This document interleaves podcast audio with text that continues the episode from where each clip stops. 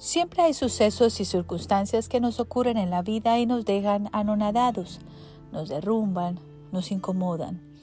Perdemos un trabajo o alguien muere o una relación acaba y nos sentimos atacados, decepcionados, destrozados. Sentimos que hemos fracasado.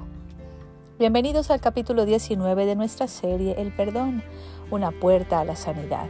Primera de Juan 4:16 dice, y nosotros hemos conocido y creído el amor que Dios tiene para con nosotros.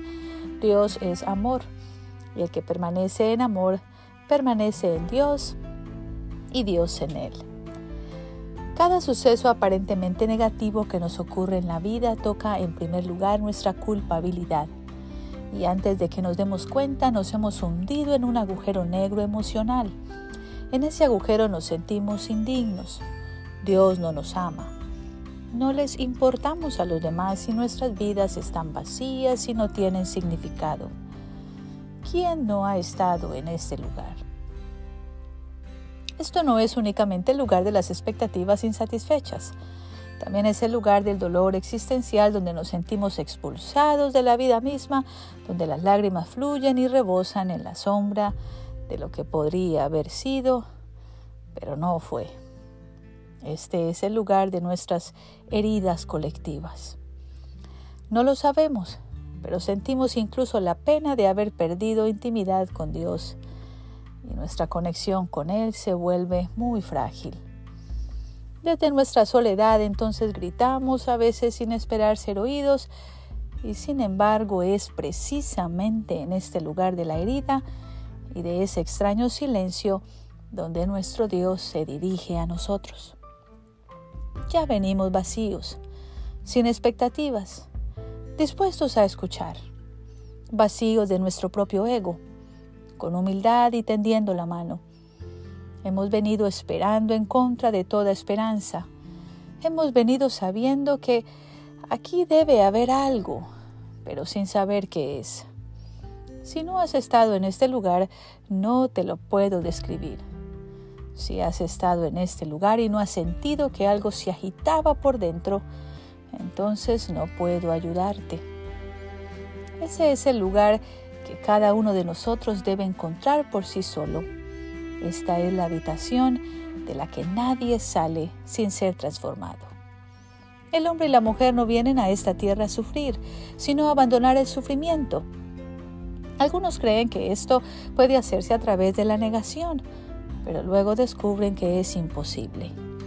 La ruta hacia la alegría atraviesa siempre el sufrimiento. Uno se tropieza inesperadamente con la única herramienta que se le ofrece en el viaje. Al principio uno no comprende que es una herramienta, pero en mi dolor encuentro el perdón.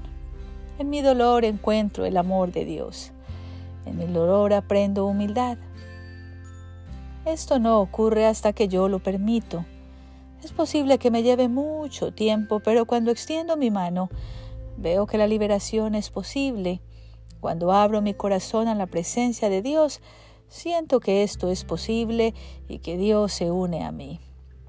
Siento que me ayuda a ponerme de pie, que camina conmigo y me guía en este viaje. Algunos nunca encuentran la herramienta, otros deciden usarla tan pronto ella llega desde el momento en que se produce el encuentro de nuestra alma con Dios en esa cita ineludible a través del sufrimiento, por fin empezamos a entender que no estamos solos. Sabemos que todo el dolor, toda la separación, toda la culpabilidad y la vergüenza valieron la pena en su momento. Sentimos entonces que somos amados y que nunca hubo una ocasión en que no lo fuéramos. Todo aquello por lo que luchamos, todo lo que percibimos, está lleno del vacío que llevamos a ello. Buscamos la plenitud, pero nunca la encontramos, porque no existe afuera de nosotros y no forma parte de la mentalidad de nuestro ego, no forma parte de la búsqueda y de las leyes de la búsqueda, no obedece a ninguna ley, para encontrarnos con Dios necesitamos tener el corazón vacío de nosotros mismos y a veces el dolor es la única forma de vaciarlo. ¿Empiezas a entender ahora? Cada pérdida, cada dolor, nos lleva a ese lugar de vacío interno donde Dios habita y nos espera. Si lo llenáramos, entonces Él aplazaría el encuentro. Cualquier adicción, expectativa, cualquier práctica religiosa que no acerque verdaderamente a Dios, cualquier manera en que queramos disimular el dolor y el sufrimiento, entonces simplemente pospone el encuentro. Para estar con Dios tenemos que ir con las manos vacías, sin pensamientos, al lugar donde podemos escuchar y estar.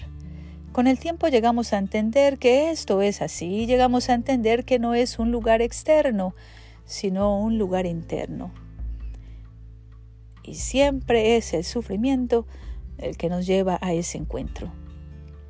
Así que pasar por sufrimiento es una bendición y entender que a través del dolor entonces hallamos la herramienta que necesitamos para encontrar la alegría, entonces nuestra vida empieza a cambiar.